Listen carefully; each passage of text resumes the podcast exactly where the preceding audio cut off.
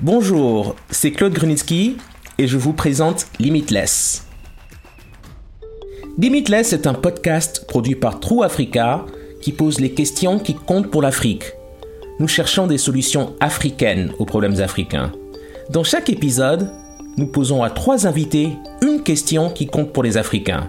Et, sans surprise, ils ne sont pas toujours d'accord. Dans cet épisode, on parle de mode. L'objectif au début n'est pas simplement de fabriquer dans un pays en particulier. Eh bien, je crois que l'investissement est la clé. Mais une grande partie des difficultés auxquelles nous sommes constamment confrontés concernent les contrôles de qualité, le coût de la fabrication locale. La mode africaine a le vent en poupe. La plus grande pop star du monde, Beyoncé, défend désormais les créateurs africains. L'un des musées les plus célèbres, le Victoria and Albert Museum de Londres, consacre une exposition à la mode africaine. Mais je pense que sur le continent, des efforts restent à faire. Pourquoi désirons-nous toujours porter des créateurs étrangers alors que nous pourrions acheter auprès de marques africaines? J'ai échangé avec un designer, un investisseur et une entrepreneur de la manière dont nous pouvons inciter les Africains à acheter du Made in Africa. Mon premier invité est Moses Turariwa. Le designer et directeur créatif de la marque rwandaise de haute couture Motions. Il fabrique ses vêtements entre le Rwanda et l'Italie. Ses interprétations modernes de tenues de cérémonie traditionnelles ont été présentées dans l'exposition au Victorian Albert. Voici notre conversation qui était en anglais.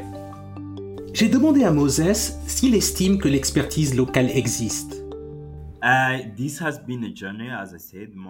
Cela a été un long voyage pour trouver l'esthétique fondamentale de la marque, mais aussi la mienne en tant qu'artiste.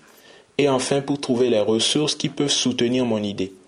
Donc non, l'objectif au début n'est pas simplement de fabriquer dans un pays en particulier. Ma marque ou mon esthétique sont vraiment au cœur de l'artisanat, dans un souci du détail, mais aussi de l'environnement. L'Italie est venue après que je sois allé développer mes compétences en design de mode et parce que j'ai passé deux ans à faire mon master en design de collection à Florence. Et puis j'ai trouvé le lien avec ce qui se faisait dans mon propre pays, en travaillant avec différents artisans, hommes et femmes, couturiers, modélistes et couturières. Finalement, c'était Rwanda et Italie parce que ce sont les deux environnements qui contribuent à mon expérience d'artiste.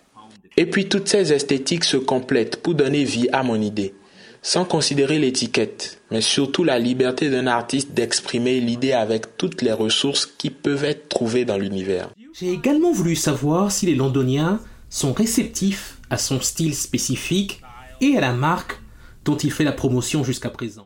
Je dirais tout à fait parce que, comme je l'ai dit, les premières personnes pour lesquelles j'ai conçu sont des Rwandais, parce qu'ils peuvent tellement s'identifier à la façon dont j'interprète mon genre de conception, ou parce que j'utilise la plupart des concepts qui sont liés dans la culture du passé, mais aussi en essayant d'évoluer, en essayant de créer ce à quoi ressemble la culture d'aujourd'hui ou de demain. J'ai demandé à Moses quelles sont ses ambitions pour l'industrie de la mode africaine. Je pense que pour avoir une industrie africaine ou une industrie fabriquée en Afrique, c'est que nous devons penser au-delà de l'industrie africaine. Vous savez, ça ne devrait pas être juste africain. Ça ne devrait pas être noir, ne pas être... Ça devrait être ce que c'est et le cœur de la fabrication. C'est là que nous devons d'abord penser en tant qu'artiste avant de penser en tant qu'artiste africain ou entrepreneur africain ou passionné africain. Donc je pense que je défendrai principalement l'expression de soi, mais sans être limité par cette question de savoir à quoi ça ressemblerait le Made in Africa. Notre prochaine invitée est Roberta Annan du Ghana. Elle a eu une carrière vraiment fascinante. Elle a suivi une formation scientifique aux États-Unis à l'université de Georgetown, mais elle dirige maintenant plusieurs fonds d'investissement et de capital risque. Elle a fondé l'Impact Fund for African Creators, IFAC, et l'African Fashion Foundation qui investit dans des entreprises dirigées par des créateurs de mode. Alors Roberta, comment pouvons-nous créer une industrie de mode africaine? Eh bien, je crois que l'investissement est la clé. Depuis dix ans, je suis en quelque sorte le fer de lance de l'un des principaux promoteurs de la mode africaine à l'échelle mondiale par le biais de la fondation qui a investi plus de 1,7 million d'euros de son propre argent, sans aucun financement extérieur au cours de la dernière décennie, en promouvant des bourses d'études, des bourses de perfectionnement, en soutenant l'industrie, des opportunités pour les créateurs de rencontrer de nouveaux marchés et de nouveaux acheteurs, etc.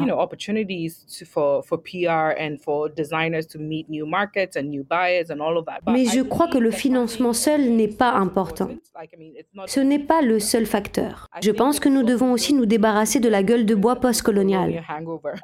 Vous savez, avoir confiance en ce que nous avons parce que nous sommes une source d'inspiration pour les autres marchés. Et nous devons nous réveiller et comprendre ce que c'est. Et je pense que c'est en train de se produire. Oui, ça arrive.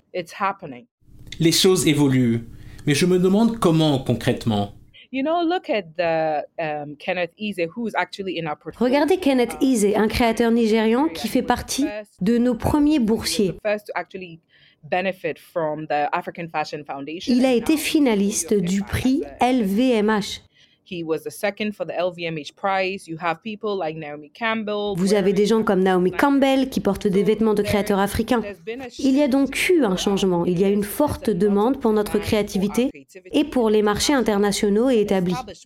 Et puis, un autre élément clé est l'éducation. C'est vrai. Je siège au conseil d'administration de l'école de mode et de design Condé Nast.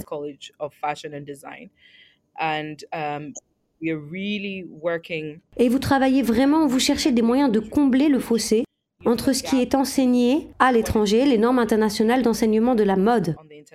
C'est ce qui nous manque réellement ici sur le continent. Pour finir cette discussion, je crois qu'il est important que nous discutions du rôle du système éducatif dans la mise en place d'une réelle industrie.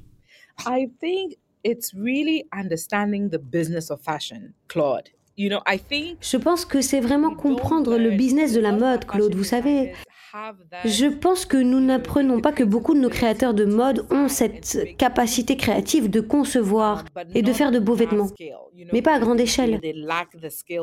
Ils n'ont pas les compétences, l'infrastructure pour produire à grande échelle. Donc, par exemple, ils ne peuvent pas produire des centaines ou 200 pièces du même produit. Il n'y a pas cette approche industrielle. C'est très personnalisé, ce qui est vraiment bien et unique. Mais pour être compétitif et gagner de l'argent, vous devez trouver des moyens de commercialiser votre activité. Donc, ce n'est pas seulement la créativité, c'est l'aspect commercial de la créativité.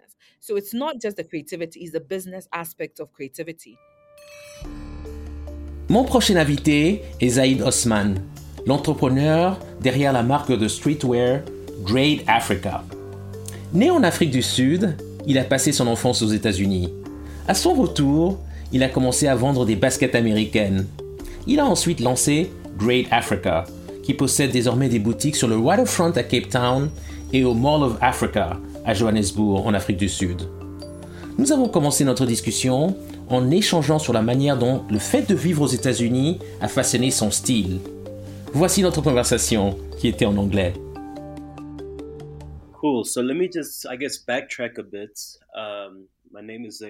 Je m'appelle Zaid. Je suis né à Stellenbosch, en Afrique du Sud.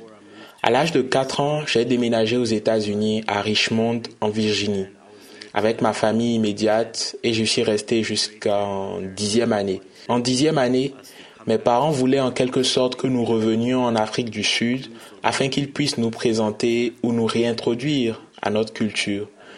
Quand je suis revenu en Afrique du Sud, mes frères aînés et moi-même avons commencé à importer beaucoup de chaussures des États-Unis.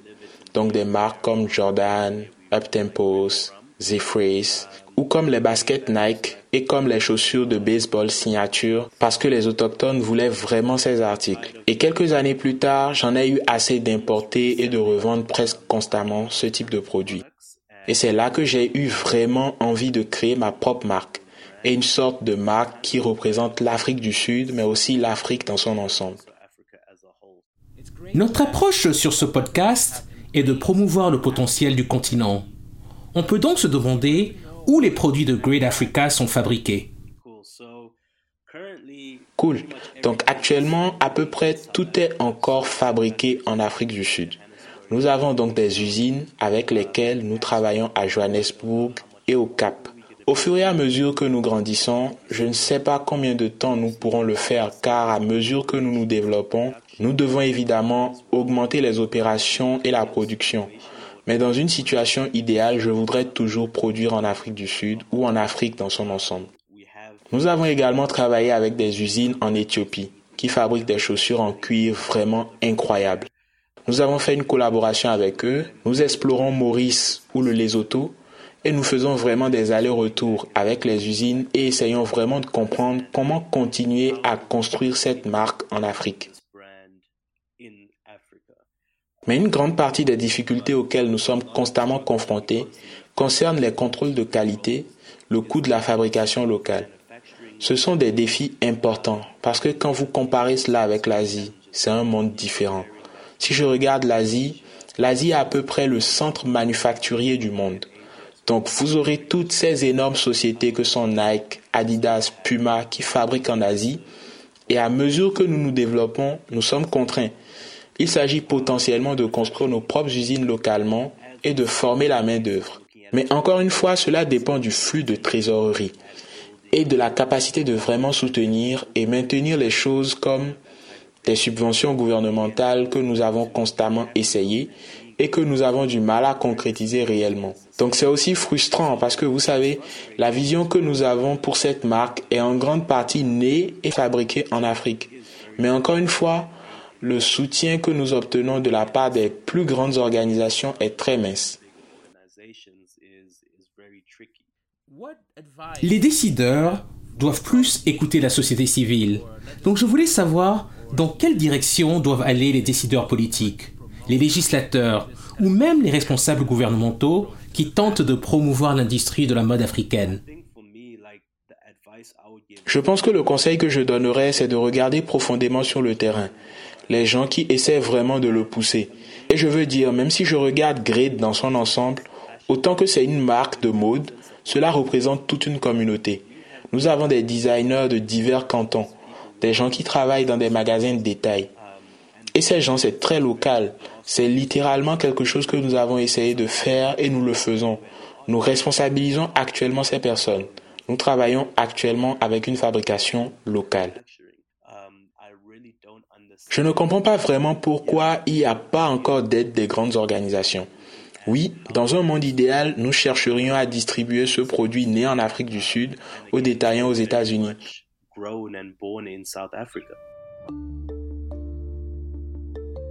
Nous avons entendu un entrepreneur de mode, un designer et une investisseuse. On peut clairement dire quand on les écoute qu'il n'y a pas de réponse simple. Mais nous pensons que le potentiel de l'Afrique est illimité, tout comme les réponses aux défis auxquels nous sommes confrontés. En tout cas, toutes les marques africaines ont besoin de soutien, de la part des investisseurs et des consommateurs. Les vêtements doivent être fabriqués en Afrique, mais ils doivent aussi être achetés en Afrique. C'est pourquoi vous devez soutenir les créateurs de mode, les entrepreneurs et les marques africaines. Ce podcast est rendu possible grâce à une subvention du département d'État américain et de la fondation Sinfire. Vous pouvez écouter ce podcast sur toutes les bonnes plateformes et sur www.trueafrica.co/limitless.